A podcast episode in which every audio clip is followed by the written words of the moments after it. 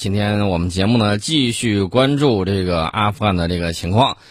大家也在社交媒体上看到了很多的视频，比如说去扒这个飞机的啊。我们老知道这个印度人呢喜欢扒火车，但是万万没有想到，这个居然有人愿意扒飞机。这飞机还没有停下来，然后呢前呼后拥往上冲，然后有扒到起落架上的啊，想让美军带着走，但是那个起落架关门之后，据说有三个人从上面掉了下来，从空中掉了下来，而且呢，我看到了有一。一个已经确认的，那后来发现，据说是三个，哎呀，这还是非常非常吓人的一件事情。那么，我想问一下，美国在西贡之后，为什么会再次出现喀布尔机场这一幕呢？而且大家也看到了啊，并不是说里面没有位置。我们看到喀布尔机场十五号发生过一幕是什么呢？美国的军犬，也就是狗，当天呢从美同美国军事人员一同登机撤离。而那些想要离开的阿富汗人以及他们的孩子，却在机场上坐着被留了下来。有些可能还想去美国，但是已经提前享受到了美国的待遇。美国的这个防卫的这个部队直接开火，导致了至少五人以上的这种死亡。这个都有视频验证啊，都是在视频里面你可以听到自动武器射击的这个声音。这到底是什么样一种情况呢？所以现在很多人应该明白了吧？啊，如果说你要跟美国如何如何，你最后的待遇还不如人家的一条狗，啊，美国军犬上去都有座位，不好意思啊，你没有座位啊。大家可以想象一下，这是什么样一种情景啊？那些想要离开的阿富汗人，呃，就好像被遗弃的一样啊，一模一样的。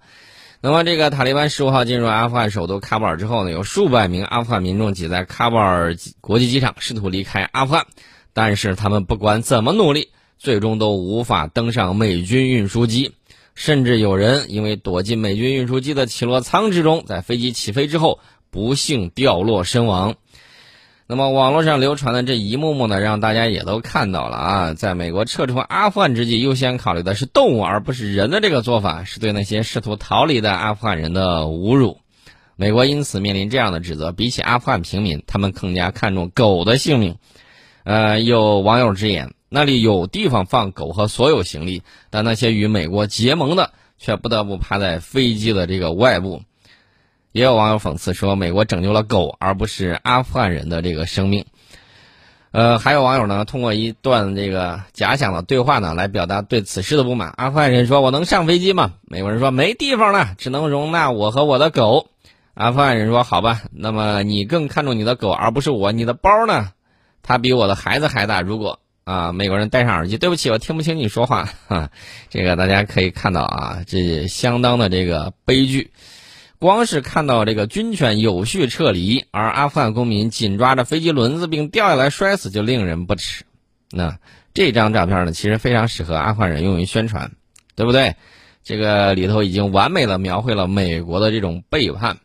呃，但是呢，你要知道，这个世界上声音有很多，也有网友为美国撤离狗辩护。有网友说，狗是家人，这架飞机不能搭载所有人，它有重量限制。看到了没有？看到了没有？人命。居然还不如一条狗，这就是美国人对这个东西的这么一个判断，这是大家看到的这个情况啊。另外呢，我得说一下，这个美国的 C 幺七运输机确实挺能装的，额定载客是一百三十四人，最后塞了八百人。哎呀，我想这个飞机还是挺厉害的啊，这个 C 幺七运输机绝对在这一次破了世界纪录啊，绝对破了世界吉尼斯纪录，我觉得可以永载史册。居然装进了八百人啊！然后要把他们送到安全地方。如果这些消息准确，那么对 C 幺七运输机来说呢，绝对是可以申请吉尼斯世界纪录的一项壮举啊！那么这架飞机呢，是来自美国特拉华州多福空军基地啊，呼号是 RCH 八七幺 C 幺七运输机啊，从喀布尔起飞。这个起飞的时间点呢，正好是这个喀布尔机场因为大量阿富汗人涌入。而陷入混乱期间，运输机组的人员呢，显然意识到了形势的这个恶化，把大约八百人塞进了这架飞机的主货舱，然后向着卡塔尔的乌代德空军基地飞过去了。啊，这是相关的这个情况。那么这个消息到底是怎么来呢？就是一段被截获的这个无线电录音啊。这个报道说，在这段无线电录音里头，通过这个你能够感觉到啊，通话的一方听到飞机乘客上的数量的时候很震惊。这名人员就问道：“好吧，你觉得你的飞机上有多少人？”在收到 RCH 八七幺飞机的答复之后，他惊讶地说：“你的飞机上有八百人！我的天哪！好吧，大概就是这么样一个情况啊。八个托盘上乘坐八十名乘客，侧壁的这个座位上乘坐五十四名乘客，这是它实际的运输量。如果说是八百人，大家可以看一下那个照片了啊。我看到的那个照片，人挤人坐在那儿，甚至有什么呢？大家知道那个飞机尾舱门啊，它最后的回收的时候，那个是个斜坡，大家有印象吗？那是个斜坡，就连那个斜坡上也坐了大概有，我估计一下，大概有五分之三的斜坡上都坐上了人。就飞机尾舱门，平时当那个跳板你可以下来的那个地方，就那个斜的上去了之后，跟那个机舱形成一个就是水平线形成一个角度的那个地方。都坐满了人，大家可以想象一下啊，这个 C 幺七运输机，看来在紧急情况之下，确确实实比它官方宣传的运载能力要强大的多。二零一三年菲律宾台风救灾的时候，美国空军发布了一张照片，显示一架美军的 C 幺七运输机搭载着六百七十人抵达安全地带。呃，这个大家也看到了啊，相关的这个情况。顺便呢，我们再说一下现在阿富汗的这个局势。塔利班开始没收喀布尔民众手中的武器，呃，然后呢，据说是有指令不得扰民，局势还是比较平静的。所以说，那你就回过头来想一想一下，和美国精诚合作的那些阿富汗翻译官们，想走又走不了，然后呢，又被美军直接打死的好多啊，从飞机上又摔下去了好多，各种各样的这种情况，那他为什么？在喀布尔局势已经稳定的这种情况之下，还要跑呢？那他当年干过什么事儿呢？是不是阿坚呢？这个事情呢都不好说啊。塔利班武装人员在喀布尔这个控制了之后啊，参观了阿富汗最大电视台黎明新闻的总部，并表示同意为其提供保卫。然后我们也看到了有一些场景，什么场景呢？一个就是阿富汗的。开呃，就是塔利班的警察已经开始在街头执勤啊，进行这个交通指挥。当然了，手里头掂的是阿卡四十七。除此之外，还有什么呢？就是有一些没有到民居里面去扰民，然后呢，直接露宿在外面啊。这个情况大家也看到了。这个塔利班是打算跟过去那种极端形象一刀两断啊，感觉好像有点这个意思。所以说呢，这个有待于进一步的这种观察。塔利班发言人也说了，人们不再需要武器自我防护。他说：“我们明白，过去人们持有武器是为了自身安全，而现在他们应当感到安全。我们来这里不是为了伤害无辜平民啊，这是相关的情况。”塔利班呢，向其武装人员下达指令，不得进入民宅，而且不得伤害民众。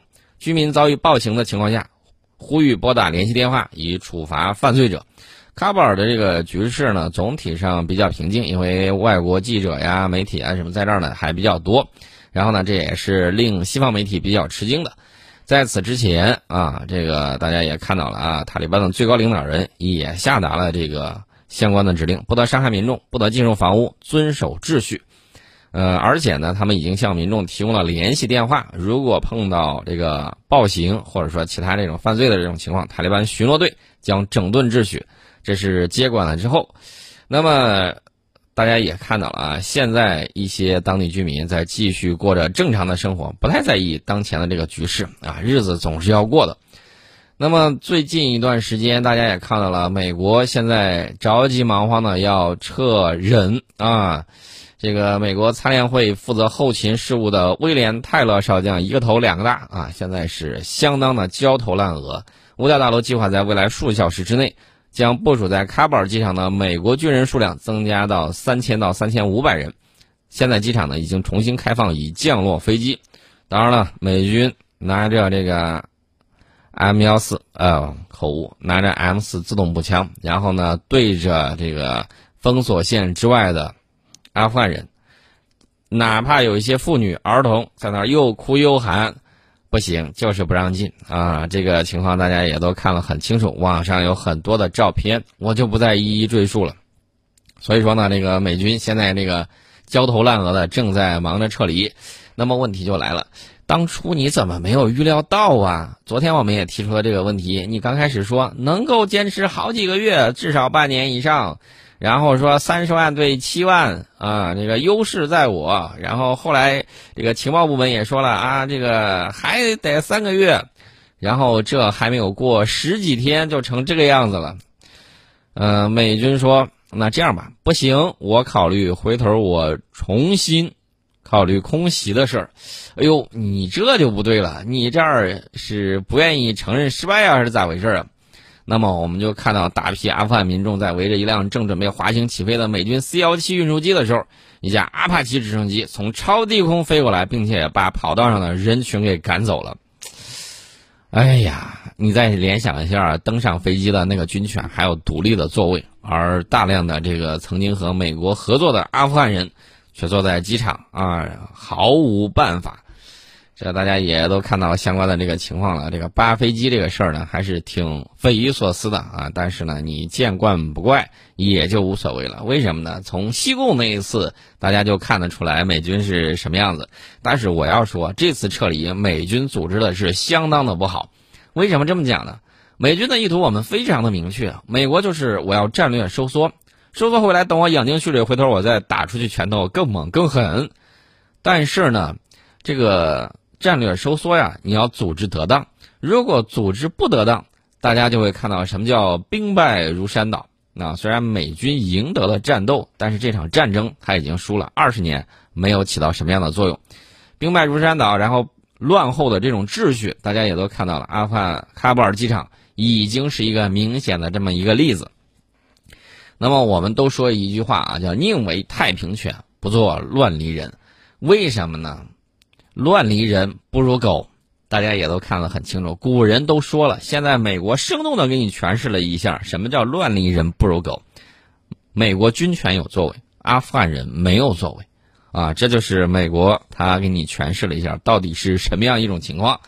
那么我们看到最新的卫星图像显示，八月十六号发生在阿富汗喀布尔。哈米德卡尔扎伊国际机场的一片混乱景象，卫星图像显示，美国及其盟友正在努力从该机场撤出在阿富汗的剩余人员。那么，大量的平民走上停机坪，追逐阻拦，攀爬正在滑行准备起飞的这个飞机，甚至还有人爬上飞机起落架。那这一系列的这个动作，说明了什么问题？说明了美国在弃自己的盟友而去。这五角大楼发言人约翰科比说的话很有意思啊，他是怎么说？他说：“我们确实看到了今天从机场传来的所有令人吃惊的视频，我们不希望有人受到伤害，人已经死了好多了，而且还有你自己开枪打死的。”他说：“因此，我们将在未来几小时之内有条不紊的继续努力，达到一个可靠、安全的环境，以便恢复空中行动。”啊，这个怎么说呢？即便到如此狼狈的时候。依然不忘作秀啊！你这个有条不紊、可靠、安全，这八个字儿怎么能够来形容呢？我看不出来啊。那么塔利班呢？这个这两天没有闲着啊，在社交媒体上在积极的展示啊自己缴获的美制黑鹰直升机，甚至有朋友说，现在阿富汗已经成为除美国之外拥有黑鹰直升机最多的国家。那这装备的这个黑鹰直升机数量还是相当多的。而且美军这一次呢，还出动了隐身鹰啊，这个直升机，大家在军事这个小组里头能够看到相应的这个照片。一看，美军连沉默鹰这种啊，这个特别先进的直升机也给派出来了，可谓是这个情况紧急，不得不这个曝光自己一些最新的这个装备。阿富汗空军在坎大哈机场至少留下了两架 UH-60 黑鹰直升机，有一架在维护之中，有一架在停机坪上，还有两架米幺七直升机。这些黑鹰直升机呢是由美国提供，是美方援助给阿富汗八百八十亿美元安全支出的一部分，主要是用于提高阿富汗军队的战备能力，以让阿方呢在没有任何援助的情况下打击塔利班。那么塔利班呢，在坎大哈机场一共获得五架军用直升机和几架喷气式飞机，呃，但是呢，这个临走之前，阿富汗政府军呢把一些东西该卸了也卸了，有一架米幺七没了旋翼，还有另外一架呢被帆布覆盖，旋翼丢失，可能被拆掉了，还有另外一架黑鹰直升机被拆掉了一台发动机啊进行维修，另外一架呢则在停机坪上似乎准备起飞，但是不好意思啊，这些东西没有了。这个阿富汗塔利班的武装人员呢，多次展示缴获的美国提供给阿富汗军队的武器装备，包括装甲车辆和轻武器，M 四、M 幺六简直是堆积如山呐！这个东西让我看了直流口水啊！这只是军迷的自己的一点想法啊，口水归口水啊！但是我们不希望这些乱象出现在我们国家，出现在我们周边。那么大家可能问题就来了，说现在他们。还有其他情况吗？还有，据说有一架阿富汗政府军的这个飞机，在这个中亚地区啊，不知道是要跑还是要怎么着，被防空导弹一下就给打下来了。除此之外，还有两架阿阿富汗的这个攻击机，跟拦截的乌兹别克斯坦的米格二十九撞一块儿去了啊！但是飞行员都跳伞逃生啊，据说是可能受了一点轻伤。这个阿富汗空军买的那个超级巨嘴鸟轻型攻击机呢，也是美国援助的。美国应该是从巴西买的，然后援助给他。这个超级巨嘴鸟呢，它是螺旋桨攻击机啊。大家如果想回顾二战的经典的时候，不妨考虑一下这款螺旋桨攻击机，还是很有特点的。那么截止到二零二零年底，阿富汗空军共获得二十九架。呃，塔利班在以往的作战期间呢，也缴获过这款攻击机。那么，这个米格二十九啊，是跑过去进行伴飞的。那么，两架这个超级巨嘴鸟与其中一架这个米格二十九战机呢，在苏尔汉河州舍拉巴德地区上空相撞啊，飞机坠毁，飞行员跳伞获救，还好都没事儿。那么，截止到八月十四号、八月十五号两天。阿富汗的二十二架军机、二十四架军用直升机，按照乌兹别克斯坦总检察院的这个消息，是非法进入乌兹别克斯坦领空之后，迫降到泰尔梅兹机场。阿富汗飞机上共有五百八十五名武装人员，啊，这些去了之后呢，都被缴械了啊。确确实实，你看到没有？这个乱象丛生啊，有这么样一系列的情况。那么。大家可能会说，那最近有没有什么样一些战略方面的这种东西呢？有的，呃，八月十六号，我们的国务委员兼外长王毅应约呢，同美国国务卿布林肯通了电话，重点就阿富汗局势以及中美关系交换了意见。布林肯呢，感谢中方参与阿富汗问题多哈会晤，表示阿富汗当前局势正在进入一个关键阶段，塔利班应该表明与极端主义一刀两断。选择有序权力转移和成立包容性政府，期待中方呢也能为此发挥重要作用。美方认可阿富汗未来应由阿富汗人民决定，呼吁塔利班当前应确保所有这个希望离阿的人员的安全。这一点，我觉得布林肯其实应该考虑一下，怎么样约束一下驻阿美军，啊，尤其是在机场这个肆意滥杀平民的这种情况。人家本来没事儿，让你这一顿这个自动武器开火，然后呢，大家都在说这个西贡铁拳今年虽然没有看到，但是喀布尔的子弹让我们看到了这个西贡铁拳呢正在不断的有新的这种变种和演绎，所以美国人呢自己考虑清楚。那么王毅外长呢阐明了中方对阿富汗局势的立场，表示事实再次证明。把外来模式生搬硬套到历史文化及国情截然不同的国家，水土不服，最终难以立足。一个政权没有人民支持是立不住的。用强权及军手段解决问题，只会使问题越来越多。这方面的教训呢，值得认真反思。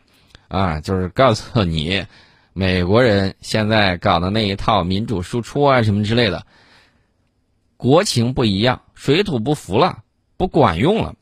所以说，美国基本上是对美国二十年来的这个反恐战争在阿富汗的所作所为给予了否定。王毅外长表示，中方愿同美方沟通对话，推动这个阿富汗问题实现软着陆，促使阿富汗不再发生新的内战或人道主义灾难，不再成为恐怖主义滋生地和庇护所，鼓励阿富汗建立符合阿富汗国情、开放包容的政治架构。王毅外长接着说，美方应在。帮助这个阿富汗维稳、防乱、和平重建上面发挥建设性作用。美方前一段仓促撤军，已对阿富汗局势造成严重负面影响。下不如再制造出新的问题，更是一种，更不是一种负责任的态度啊！这个已经说的很明确了。就是说你接下来别想在这里头搞破坏。而且王毅外长强调，美国上届政府宣布撤销东伊运的恐怖组织定性，在反恐问题上搞双重标准，这是危险的，也是错误的。美方应改弦更张，为中美涉阿合作以及国际反恐合作扫除障碍。而且王毅外长进一步表示，中美都是联合国安理会常任理事国，也是当代国际体系的重要参与者。